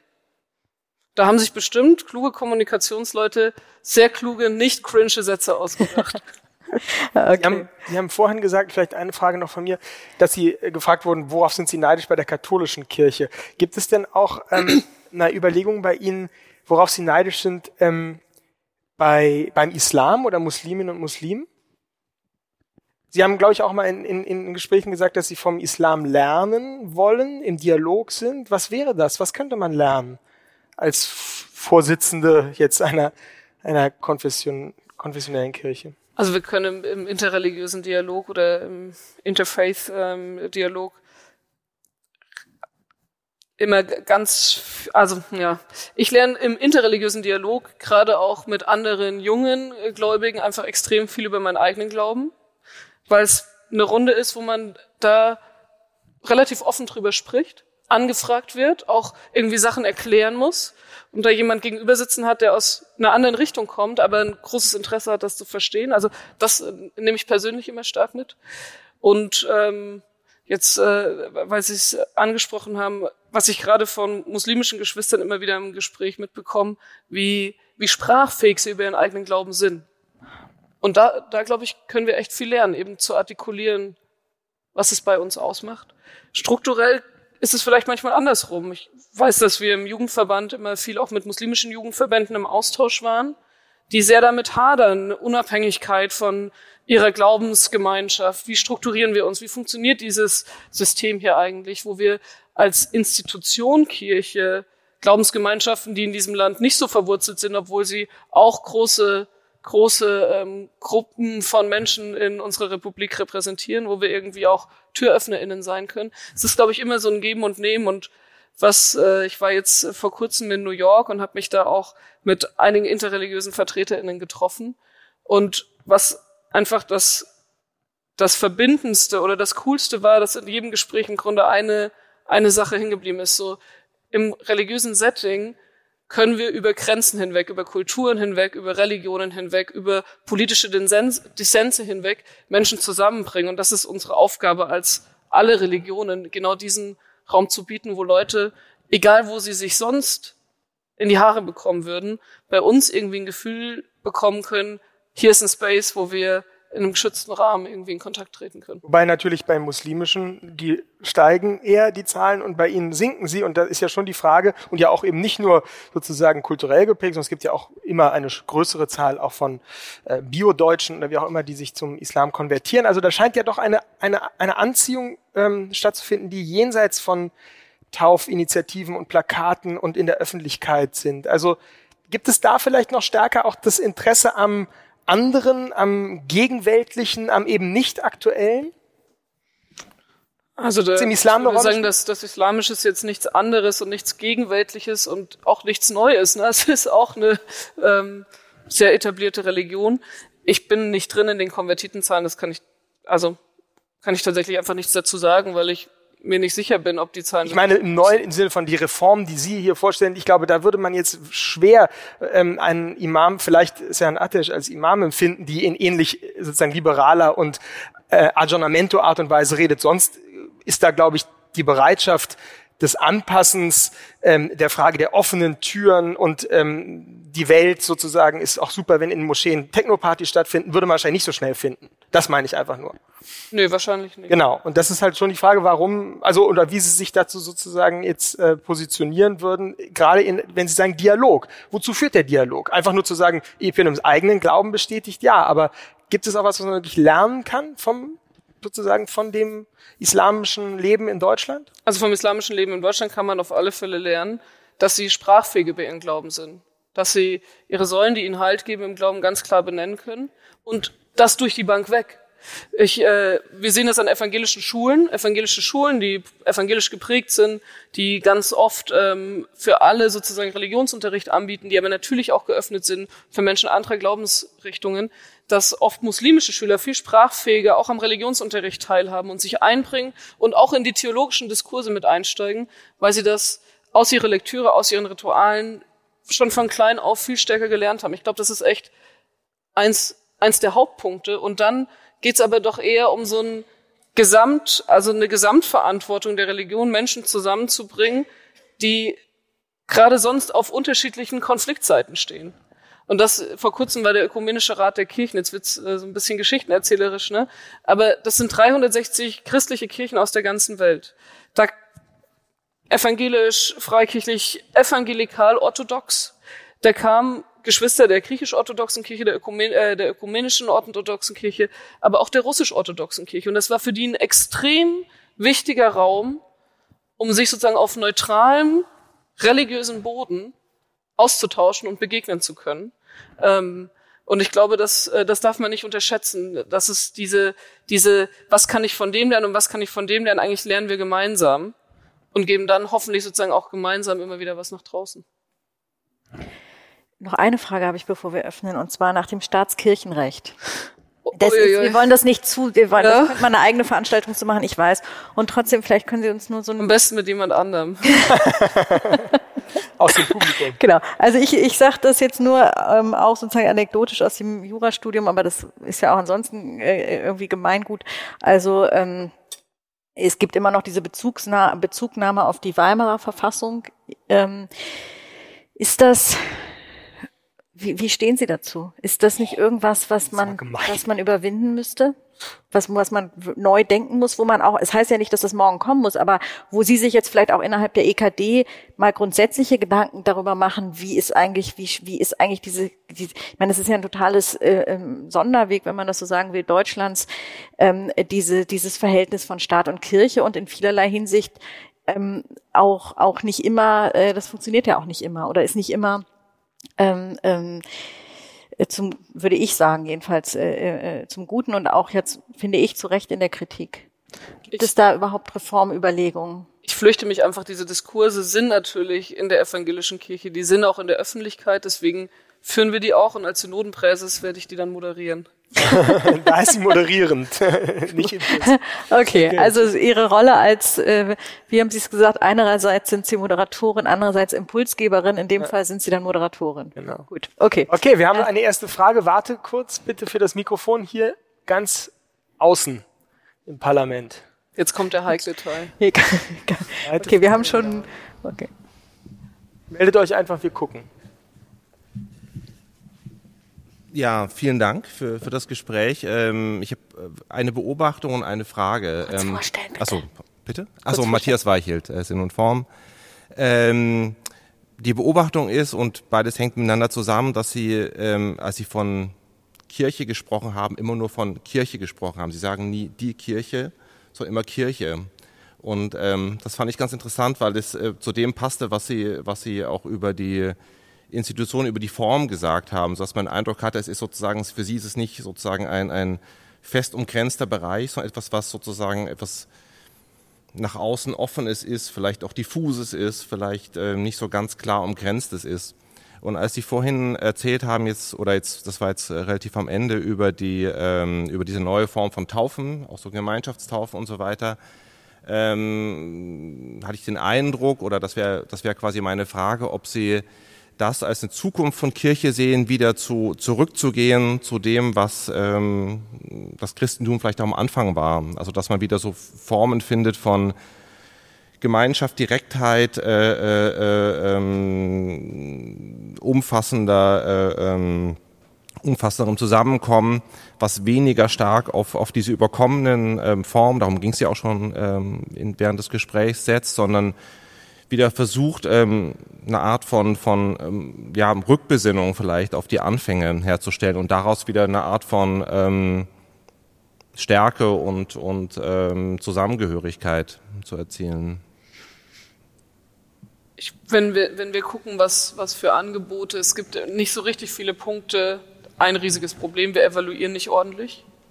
Wir haben viel zu wenig Daten über unsere Angebote, um wirklich valide sagen zu können, was zieht eigentlich die Leute an und ähm, was nicht. Aber wenn man auf so Großveranstaltungen guckt, wie zum Beispiel im Kirchentag, sind gerade die Punkte, die Menschen in einer spirituellen Art und Weise, die nicht im Standard-Sonntagsgottesdienst stattfindet, zusammenbringen. Also TC-Gebiete zum Beispiel, wo einfach viel miteinander gesungen wird, wo man eigentlich total für sich ist und das trotzdem in der krassen Gemeinschaft tut. Also ja, ich kann mir vorstellen, dass es an vielen Stellen gerade in unseren liturgischen Handeln so ein bisschen ein zurück zu den Wurzeln und trotzdem lasst uns auch ausprobieren, was wir vielleicht Neues dazu nehmen können, dass es uns vielleicht noch mehr zurück zu den Wurzeln bringt, ähm, dazu gibt.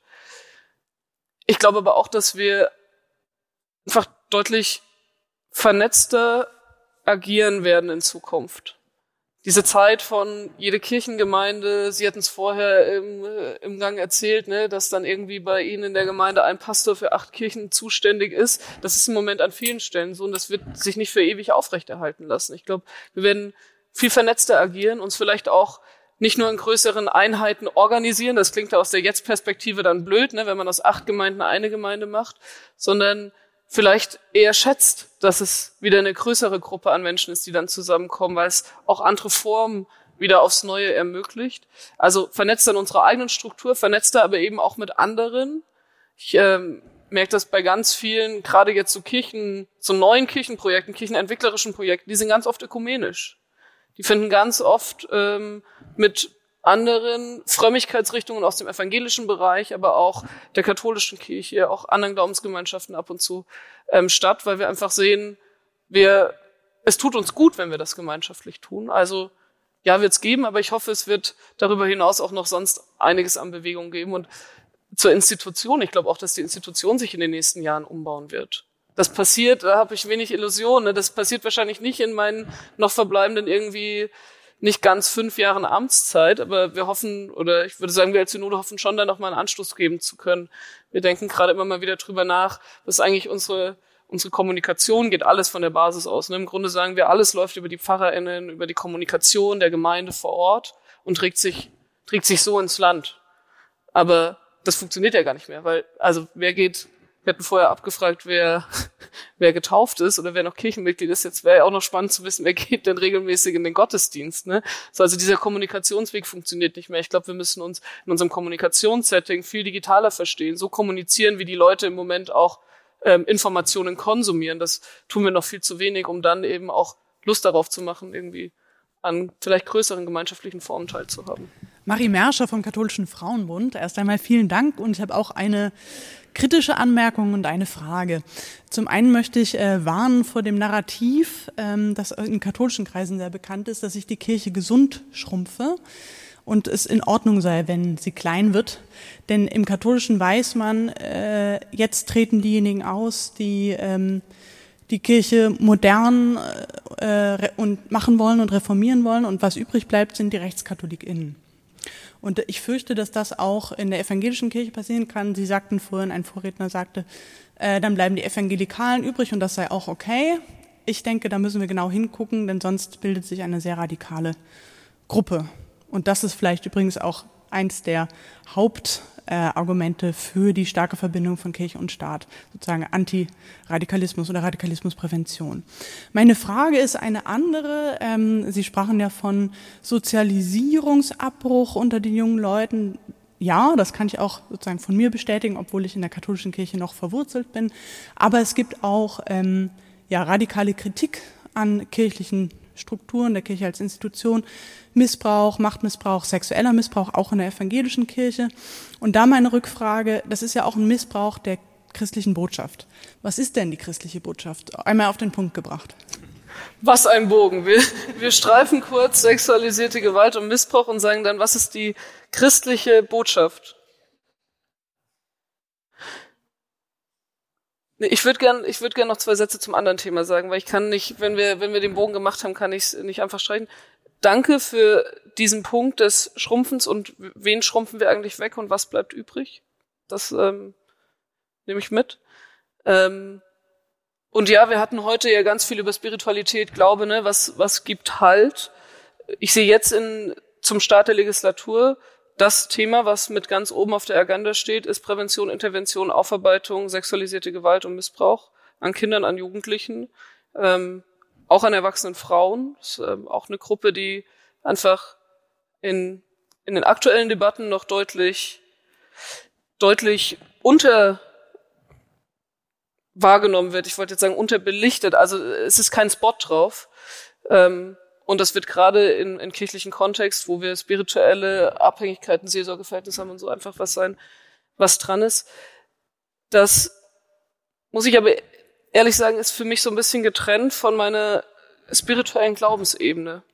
Das sind Verletzungen und ja, da werden uns, da werden Narrative missbraucht, da gibt es auch Strukturen und man muss schon auch sagen, dass katholische und evangelische Strukturen dann nochmal unterschiedliche Risikofaktoren haben, was wir ja ähm, auch einfach wissenschaftlich erforschen lassen, um gezielt zu sagen, wo, wo können wir da ähm, eingreifen. Aber das sind, das sind keine Sachen, die ich, wegen denen ich mir mein, also wegen denen ich mir meinen Glauben klein machen wollen würde. Und ich möchte auch jedem anbieten, sozusagen, der erfahr schlechte Erfahrungen mit der Institution gemacht hat, ähm, das auch wirklich auf die Institution projizieren kann und eben nicht auf seinen Glauben projizieren kann. Es ist im Kontakt mit Betroffenen ganz oft ein Thema, dass sie sagen, ihr habt mir als Institution was angetan und es hat meinen Glauben kaputt gemacht. Und ich finde, dass wir in unseren Debatten und in unserem Erzählen darüber deshalb das auch immer für uns wichtig trennen sollten, zu sagen, ja, die Institution hat Verletzung gemacht aber das macht, das darf eigentlich nichts mit unserem, mit unserem Glauben machen, sondern wir müssen dann den Machtstrukturen die Schuld geben, den Menschen, die das getan haben und nicht unserer christlichen Botschaft, sondern denen, die diese Botschaft missbraucht haben. So, äh, Punkt Ende. Und jetzt war die eigentliche Frage, was ist die christliche Botschaft? Ich würde sie als Auftrag formulieren. Die christliche Botschaft ist den Menschen das Evangelium nahezubringen, damit sie selbst damit Halt in ihrem Leben finden und unsere Aufgabe als Christinnen, als christliche Gemeinschaft ist es, Menschen im gelingenden Leben in guten und in schlechten Zeiten zu begleiten. Und dafür brauchen wir die Bibel, dafür brauchen wir, glaube ich, auch so ein bisschen Richtschnur, die sie uns vorgibt. Und ähm, für mich tatsächlich auch sehr prägend davon brauche ich Geschichten, aus denen ich was ziehen kann, die ich auf mein persönliches Leben beziehen kann.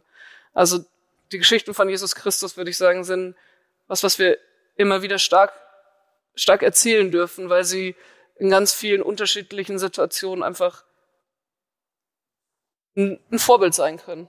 Flipping Tables, ne? Ich hatte eine Klimaaktivistin aus UK getroffen vor kurzem und die hat, ich hatte sie gefragt, haben Christinnen eine besondere Aufgabe, sich im Klimaprotest zu engagieren? Und dann hat sie nur gesagt so, ja, natürlich haben die das so. Guck dir den Jesus an, Flipping Table, der hat den ganzen Tag der hat den ganzen Tag nur Tische umgeworfen. Der ist überall, wo er hingekommen ist, ist er eigentlich irgendwie radikal reingepoltert und hat erstmal 20 Leuten vors Bein gestoßen. Das müssen wir auch tun. Deswegen müssen vor allem Christinnen auch im Klimaprotest, im Klimastreik, in aktivistischen Gruppierungen sich engagieren. So, es ist irgendwie unser genuiner Auftrag. Und ich glaube, diese Geschichten zu erzählen, das ist einfach unsere Kernaufgabe.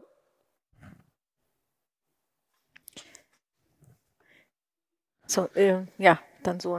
Dann haben wir.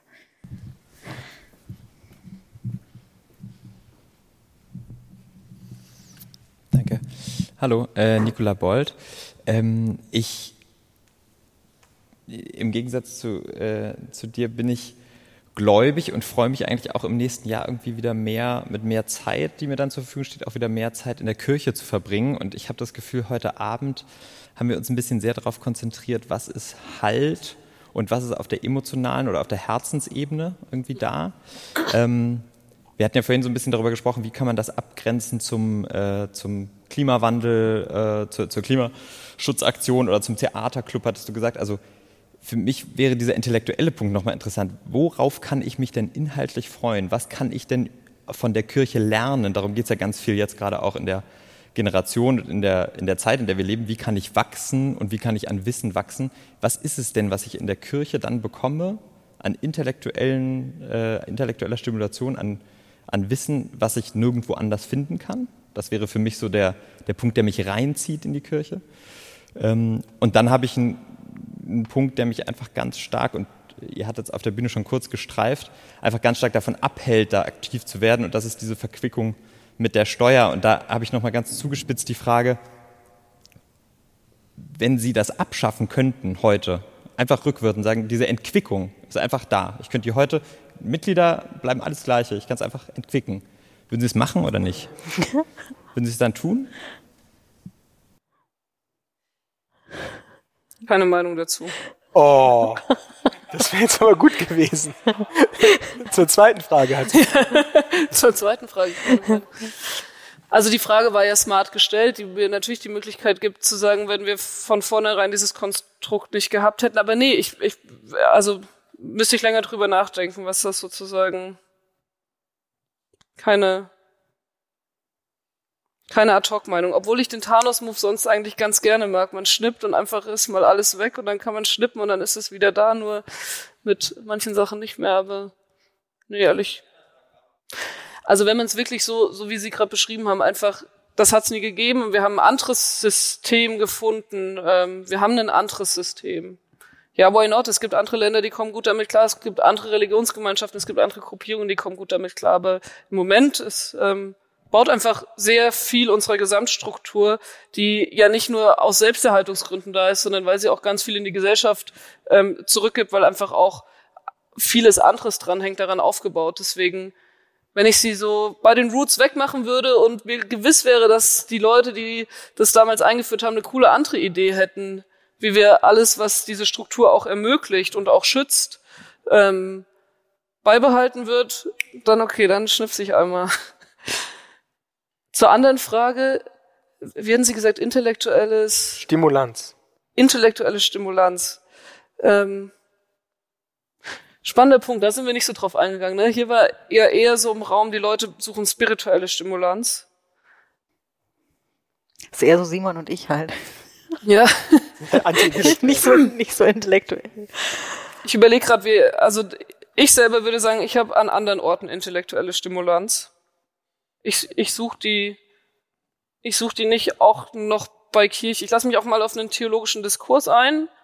Ähm, und da gibt's auch spannende Angebote, aber das ist jetzt nicht das, was mich abholt. Und ich glaube, das holt auch, also es ist wahrscheinlich wieder ein ganz gewisses Profil und dafür dafür gibt's auch Formen, dafür gibt's auch Gemeinden. Also wenn Sie jetzt hier aus Berlin sind, würde ich zum Beispiel sagen, ich würde mal in die Berliner Domgemeinde gehen, weil dort ganz oft eben PredigerInnen predigen, die auch Kanzelreden sprechen, die einfach immer noch mal aus anderen Richtungen andere Themen mit reinbringen und theologische Botschaft und äh, Bibel und andere Themen miteinander verbinden. Das würde ich aber auch als eine sehr bürgerliche Personalgemeinde hier in Berlin bezeichnen. Aber vielleicht ist das genau das Richtige. Also das, das, das gibt's, wenn man sucht, aber gerade in, in meiner Generation der hoch engagierten, dann eben auch oft äh, intellektuell gebildeten Menschen, nämlich eher so ein Sehnen danach war, Orte zu haben, wo man einfach sein kann, wo ich nicht noch Wissen erwerben muss, sondern wo ich einfach hin kann und sein kann und irgendwie an mir selber wachsen kann. Vielleicht auch einfach nur Ruhe und Stille habe, über das nachzudenken. Eine Freundin von mir sagt immer, ich gehe so richtig gerne in Gottesdienste, die eine schlechte Predigt haben, weil dann habe ich einfach mal so, kommt ganz auf den Pfarrer an, ne, aber so zwölf bis 17 Minuten, wo ich nach dem zweiten Satz abschalten kann, mir einfach mal Gedanken über das machen kann, über was ich sonst keine Zeit einen Gedanken zu machen. Sag ich mal, das finden, finden Sie das äh, irgendwie? Könntest auch, du könntest auch meditieren. Sie sagt so, nee, weil das Zusammenkommen mit den Leuten ist mir da super wichtig, das gemeinsame Singen ist mir super wichtig, das gemeinsame Beten. Also sie nimmt sich einfach aus dem Gottesdienst das raus, was sie braucht und füllt die andere Zeit, wo sie oft nichts findet, was sie braucht, dann mit anderen Sachen. Und nein, natürlich würde ich sagen, bitte, liebe Pfarrerinnen und Pfarrer, Predikantinnen und Predikanten, alle, die Kanzel reden und Predigten halten, gebt euch Mühe. Ist schon klar, wenn man das jeden Sonntag macht, kann es nicht immer gut sein, aber guckt, dass es äh, fast immer gut ist, aber die Leute sind halt auch super unterschiedlich. Ne? Man hat da so einen Querschnitt sitzen, man hat den, der, ist, der intellektuell stimuliert werden möchte und der andere möchte nur spirituell stimuliert werden. Der dritte möchte, dass der Pfarrer mal an seinem Glaubensleben teilhaben lässt und was Persönliches erzählt. Das muss man da irgendwie jeden Sonntag zusammenbringen. Genau, aber noch kurz trotzdem, das meine ich nicht, sondern was anderes, nämlich es gibt ja auch diesen negativ konnotierten Begriff der Supermarktreligion. Ja, ich nehme mir sozusagen das, was ich brauchen kann und schiebe das andere einfach weg. Und da wird ja immer so dieses sozusagen die Botschaft dann auch gesendet, nee, also wenn du dich entscheidest, musst du sozusagen das volle Paket nehmen und kannst jetzt, irgendwie jetzt mal bei den Katholiken ist es irgendwie leichter, nicht einfach irgendwie äh, ähm, das Frauendiskriminierende sozusagen rausschieben und so weiter, sondern musst dich irgendwie auch mit dem kompletten Paket auseinandersetzen. Wie sehen Sie das denn? Kann ich beim Evangelischen irgendwie sagen, na ja, ich finde es irgendwie gut, meine Kinder zu taufen, weil wer weiß, ähm, ob es nicht im Zweifel hilft. Und ansonsten aber mit bestimmten Dingen habe ich auch nichts zu tun. Ist das, wie, wie liberal ähm, handhaben Sie das? Ich würde sagen, das ist die Praxis, oder? Ja, ja. Wir leben, wir leben in der Gesellschaft, wo ich mir im Moment das nehme, was ich brauche.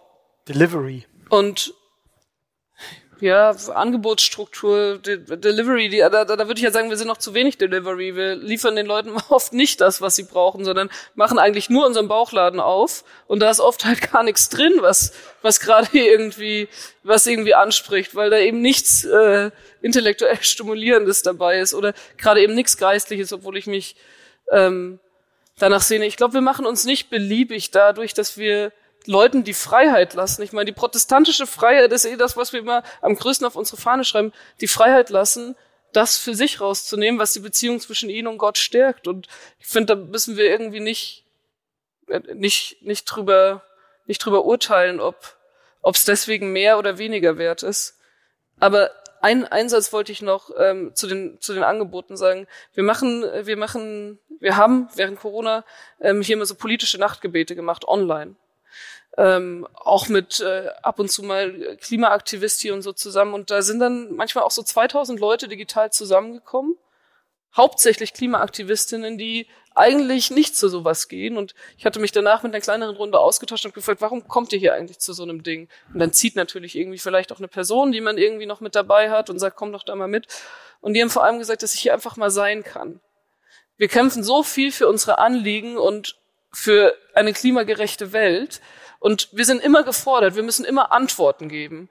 Und hier konnte ich, hier hatte ich heute mal 20 Minuten, da kannte ich sagen, was alles scheiße ist, konnte das einfach mal rauslassen und habe danach noch irgendwie eine Hoffnungsbotschaft für mich mitgenommen, die mich wieder kraftvoll rausgehen lässt, jetzt in mein handelndes, aktivistisches Leben, wo ich weiß, es lohnt sich da weiterzulaufen. Und das hatte für viele vielleicht noch gar keine irgendwie vertikale zu Gott-Ebene, aber trotzdem irgendwie so ein Empowerment. Und ich glaube, danach sehen sich gerade mehr Leute als nach intellektueller Stimulation, weil das vielleicht auch so ein Gelingensgarant ist, dass man an anderen Orten gute intellektuelle Stimulation erfahren kann. Ich muss mich trotzdem, ja, ich muss mich noch trotzdem einmal dazwischen schieben. Und zwar, was mich eigentlich auch schon die ganze Zeit umtreibt, das haben Sie jetzt so auf den Punkt gebracht. Sie haben gesagt, Jesus hat ist irgendwie hingegangen und hat die ganzen Tische umgeworfen und so weiter und irgendwie letztlich ist das ja eine total politische Botschaft. Sie haben jetzt mehrfach die Klimaaktivisten angesprochen und so weiter. Und trotzdem meine ich auch über Sie gelesen zu haben, dass Sie dagegen sind, ähm, den Glauben total zu politisieren.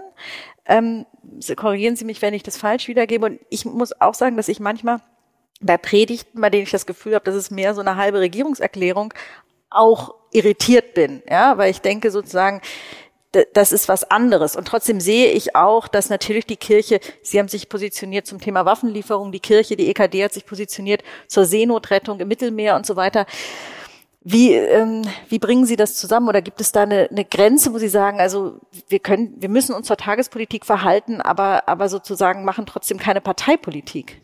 Also wir sind ja als Christinnen, auch als christliche Akteuren in Leitungspositionen, nehmen wir ja trotzdem am gesellschaftlichen Themen teil. Also sind wir auch politische Personen.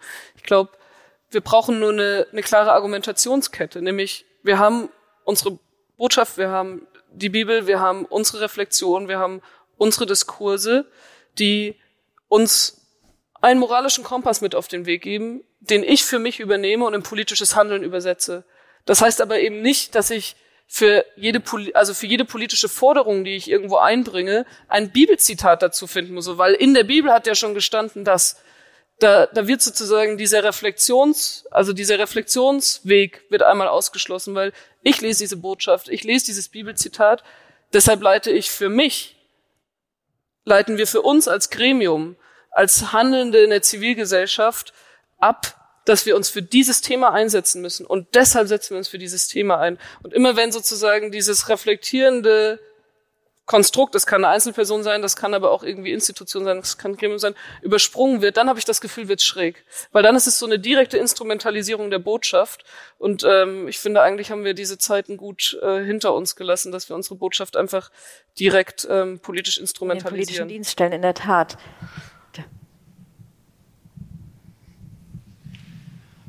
Hallo, Martin Seifert. Und zwar habe ich mich gefragt, äh, wir haben vorhin viel über Taufe gesprochen und jetzt gerade eben auch nochmal, inwiefern man Taufe von so jungen Kindern nicht auch als übergriffig betrachten kann. Also im evangelischen Kontext gibt's ja immer, also gibt's danach noch die Konfirmation, was so ein bisschen der Punkt ist, ähm, wo die Jugendlichen dann selbst auch nochmal erfahren können, auch ganz klar dann die, die religiöse Mündigkeit haben zu sagen, möchte ich oder möchte ich nicht. Ähm, es ist, es gibt unterschiedliche Frömmigkeitsströmungen, die ganz klar sagen, Kindertaufen machen wir nicht, wir wollen, dass die das aus eigener Überzeugung tun. Es gibt aber gerade bei uns in der protestantischen Tradition auch einfach ein riesiges Empowerment in diesem, als Kind in diese Religion hereinwachsen. Ich glaube, dass die, die Religion, also dieses Taufereignis an sich nichts Übergriffiges ist, denn niemand wird damit in eine, also nur weil man getauft wird, wird ja nicht in den Kopf irgendwie eine Geisteshaltung eindiktroniert, aber sie eröffnet eben Kindern eine Möglichkeit, den Glauben dann auch irgendwie nochmal zu entdecken. Und am Ende ist die Taufe nur das Ritual, die das besiedelt. Ne? Wenn ich in einer politischen Familie aufwachse, sagen wir in einer linkspolitischen Familie, die jeden Sonntag auf Kundgebungen geht, dann gehe ich da auch als Kind mit. Weil ich muss einfach, so sind meine Eltern, da gehe ich mit. Wenn meine Eltern in die Kirche gehen, dann gehe ich da auch mit. Und ich habe aber das Gefühl, dass Kinder, die im Glauben aufwachsen, zumindest jetzt in meinem, in meinem Umfeld, dieses, da ist noch einer. Neben meinen Eltern. Es gibt ja so Entwicklungsphasen bei den Kindern, dann gibt es dieses Kleinkindalter, wo die Eltern die Autorität sind. So, das ist die Autorität, die überwachen, dass ja alles gut läuft. Und Kinder von Freunden, die die von klein auf christlich erziehen, haben neben den Eltern noch diesen diese Autorität Gott in ihrem Kopf und sagen dann manchmal zu ihren Eltern so, nein, das will ich jetzt aber nicht. Und die sagen so, äh, warum denn nicht so? Also, und, und dann kommt dieses, hier ist noch jemand anderes. Mit dem kann ich mich auch gemein machen und kann vielleicht auch selber schneller für meine eigene Position einstehen. Also ich, ich selber bin erst später getauft worden. Ich habe mich selber dafür entschieden und ich würde sagen, mega gut, weil dadurch bin ich irgendwie viel bewusster da reingekommen. Manchmal bin ich aber auch neidisch, dass ich diesen diese Sozialisation in der Kindheitsphase übersprungen habe, weil ich glaube, dass, dass man da auch einfach ganz viel mitnehmen kann, was durchträgt. Und ich glaube, man muss schon noch immer unterstreichen, es gibt eben die Möglichkeit auszusteigen. Es ist nichts, was, was sich durchträgt. Wie alle Entscheidungen, die Eltern bis zu einem gewissen Alter für einen treffen, kann das auch bei der Taufe sein. Und das ist am Ende in meinen Augen nichts Bevormundendes. Noch eine Frage hier drüben? Hallo, Robin von Hammerstein ist mein Name. Ähm, ich habe eine Frage zum Thema Offenheit. Ähm, Sie haben ja viel davon gesprochen, dass Kirche und Gemeinschaft etwas Offenes ist, jeder willkommen ist, etc. Ähm, jetzt war es so, ich war selber auch auf, einem, auf einer evangelischen Schule. Wenn man sich das dort angeguckt hat, würde ich sagen, Offenheit, naja, wir hatten so ungefähr 90 Prozent mit evangelische Schüler, ähm, Muslime, weiß ich nicht, ob überhaupt, äh, Katholiken, ein paar vereinzelte. Ähm, dasselbe Problem, würde ich es jetzt mal nennen, haben wir ja genauso in Kindergärten, ähm, in den Schulen, wie gesagt. Ähm, und genau dieses Problem haben wir auch, wenn wir uns die Kirche als Arbeitgeber angucken, die ihr eigenes Arbeitsrecht hat, wo die Leute häufig auch in der Kirche bleiben, ähm, nicht weil sie äh, unbedingt gläubig sind oder Teil der Kirche sein wollen, sondern weil sie Teil dieses riesen Arbeitgebersystems äh, wenigstens sein können wollen. Ja? Jetzt ist da für mich die Frage, wenn wir über Offenheit reden, ist das wirklich offen? Müsste das nicht reformiert werden? Also Schulen, Kindergärten sind offen für alle, aber es sind meistens Schulen in privater, also Schulen in privater Trägerschaft. Das heißt, die Entscheidung liegt bei den Eltern oder Kindern, auf welche Schule sie gehen. Und dann finde ich, ist es eine logische Konsequenz, dass eine evangelische Schule eher evangelische MitschülerInnen anzieht. Bei Kindergärten habe ich jetzt keine Zahlen im Kopf, würde ich das aber nochmal in Frage stellen. Kindergärten machen doch ein, also dass, äh, glaube ich, die Diversität relativ hoch, eher umgedreht kommt von Kirchenmitgliedern öfters mal die Frage, warum werden die evangelischen Kindergärten eigentlich für alle geöffnet und nicht nur exklusiv uns angeboten? Gerade in so Ballungsgebieten wie hier in Berlin mit so, hey, jetzt bin ich schon evangelisch, jetzt gibt's hier drei evangelische Kindergärten in meiner Gegend und ich krieg keinen Platz da drin, weil schon alles voll ist und sitzen auf der Warteliste. Aber ich weiß, da sind vier Leute drin, die sind nicht bei der Kirche. Diese, die, also diese Diskurse gibt sozusagen von, von Kirchenmitgliedern, aber ich finde an den Punkten, sind wir eigentlich offen und es ist dann, glaube ich, oft auch einfach eine bewusste Entscheidung von manchen Leuten, die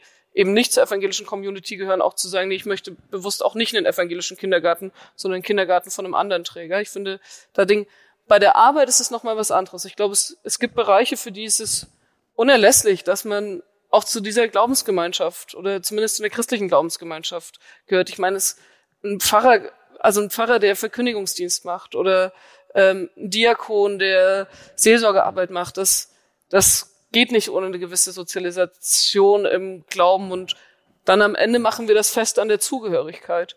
Ähm, auch in gewissen diakonischen Bereichen, wo so eine christliche Grundüberzeugung auch einfach im direkten Menschenkontakt irgendwie wichtig ist, wird an vielen Stellen noch an der ACK-Klausel, also Mitglied in einer christlichen Kirche festgehalten. Es gibt aber auch ganz viele Bereiche, wo das mittlerweile aufgelöst ist wo alle Menschen und dann gibt's so ein kleines Ding, ne, die dann schon nochmal sagen, du musst dir bewusst sein, du arbeitest hier bei einer Institution, die sich aus der Kirche heraus gründet, die Kirche ist.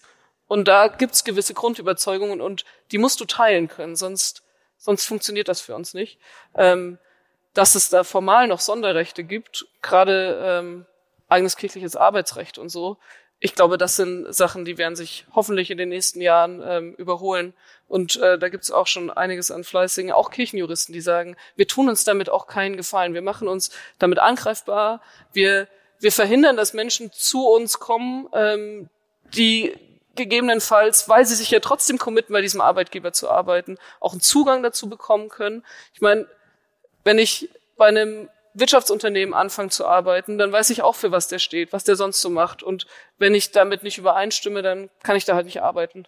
Ähm, also ja, da gibt's Reformbedarf, aber es sind doch drei sehr unterschiedliche Bereiche, Schule, Kindergarten und Arbeitsrecht. Es gibt auch Leute, die wieder in die Kirche eintreten, um ihre Kinder auf die evangelische Schule zu schicken, übrigens. Aber es gibt keine Vorteile, wenn man eingetreten ist. Naja, es gibt äh, evangelische Schulen, die schon. So also Schulen. Schulen, ja. genau. Schulen, ja. Genau. Ich weiß nicht, ob das so in Ihrem Sinne ist. Die evangelischen Schulen sind auch sehr divers. Ne? Das, äh, bei Kindergärten fände ich es schräg. Hm. Gut, haben wir noch eine Frage? Sonst schau noch einmal. Ist noch eine Frage. Sagen wir ja, Amen? komm. Eine letzte, ja, gern. Die kritischste zum Schluss. Wir sind sehr gespannt. Vielen, vielen Dank. Mein Name ist Florian Eichel. Erstmal bedanke ich mich für den sehr, sehr interessanten Abend und dass Sie sich diesem Dauerfeuer an kritischen Fragen ausgesetzt haben. Es hat großen Spaß gemacht. Ich fand es sehr interessant, dass Sie an diesem Abend immer wieder das pastorale Wir beschworen haben. Ich komme selber aus einer Pastorenfamilie, darum kenne ich das. Was ist das pastorale Wir? Also Sie benutzen sehr oft das Wort Wir. Wir machen das, wir gehen das an. Sie sprechen ja, natürlich für eine Institution. Das Plurales Majestatis, ja. dachte ich. Und mir ist klar geworden, dass das eigentlich im sehr starken Kontrast zu den tats äh, tatsächlichen sozialen Dynamiken der Gegenwart steht. Das hat äh, gerade Habermas in seinem neuen Strukturwandel der Öffentlichkeit beschrieben. Keine Sorge, es wird nicht zu philosophisch. Ähm, dass das Internet inzwischen der Raum ist, in dem das Soziale sich abspielt, und zwar im Modus anonymer Intimität. Wenn ich Zugehörigkeit suche, dann finde ich das in einem Online-Forum, dann finde ich das im Internet. Glauben Sie, dass diese Form des christlichen Wirs auf kommunaler Ebene, dass ich tatsächlich an einen Ort physisch gehe, wenn ich mich verloren fühle, dass das in Zukunft konkurrenzfähig ist gegenüber dieser anonymen Intimität, die ich im Internet finde? Also in meiner, wenn ich sozusagen spinnen kann, in meiner zukünftigen Kirche verbindet sich das miteinander. Dann sind wir eine digitale Organisation, die digital breiten, breit kommuniziert, aber den Unique Selling Point hat, was sie besonders macht, dass es Orte gibt, wo wir physisch zusammentreffen können und wenn wir wollen, aus unserer Anonymität rauskommen können. Schönes Schlusswort. So, war das so ein Dauerfeuer? Ich habe es gar nicht so empfunden. Ist ja egal. Ähm, auch, aber das sind, glaube ich, die Scheinwerfer. Ah, nein, nein, nein. ja, es ist so heiß hier. Genau. Ähm, ja, vielen Dank. Danke, das hat sehr viel Spaß über Bauchladen, aber den evangelischen und christlichen Bauchladen und missional und missionarisch. Und Gin Tonic? Und Gin Tonic, genau, das werden wir mal ausprobieren. Äh, vielen Dank, dass Sie da waren. Ähm, vielen Dank, dass ihr und Sie da waren zu diesem Abend. Ähm, wir sehen uns wieder, wenn Sie mögen, auch Sie im Netz. Ähm, am 22. Ähm, November, also jetzt ist sechs Wochen Pause, mit Christian Miele. Der ist Startup-Investor in Berlin und ähm, hat also ein, noch mal eine andere Baustelle, kann man sagen, ähm, jongliert mit vielen Millionen Euro durch die Gegend und das wollen wir uns ähm, näher anschauen und mit ihm über Geld in dieser Welt diskutieren. Wir freuen uns darauf, Sie und euch dann wiederzusehen. Nochmal vielen Dank. Anna. Ja, Danke gleichfalls. Hat sehr viel Spaß gemacht.